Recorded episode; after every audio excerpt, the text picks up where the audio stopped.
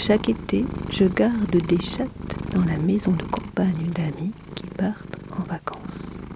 Et ça se passe bien. Cet été, une nouveauté. Je garde deux étranges mammifères.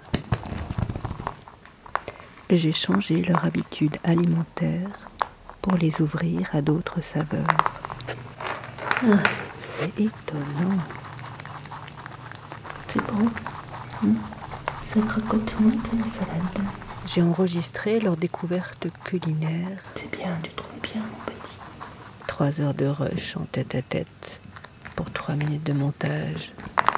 Une sacrée gageure. Celui-là est meilleur. Non, tu veux pas? T'as peur?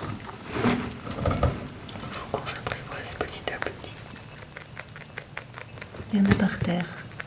Allez voir. Allez voir dans la cage. Ah, ouais. Il y en a dans la cage. Fais-tu bien dans la cage? Tiens Tiens, pétard J'assiste à une diversité de textures sonores inédites selon l'aliment dévoré. Des partitions musicales savoureuses.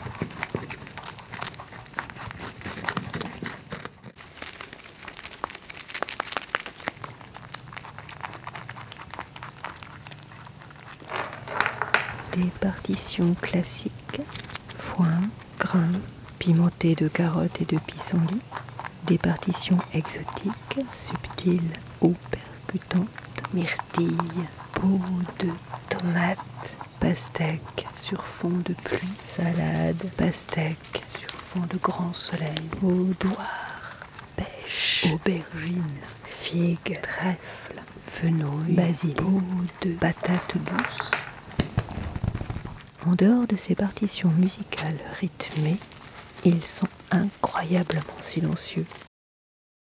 Ils ne brament pas, ne bêlent pas, ne zinzinulent pas, ne ululent ne pas, hurlent pas, ne piaulent pas, ne turlutent pas, ne rugissent, ne blatèrent, ne piaffent pas, ne grisolent pas, ne margotent pas, ne babillent pas.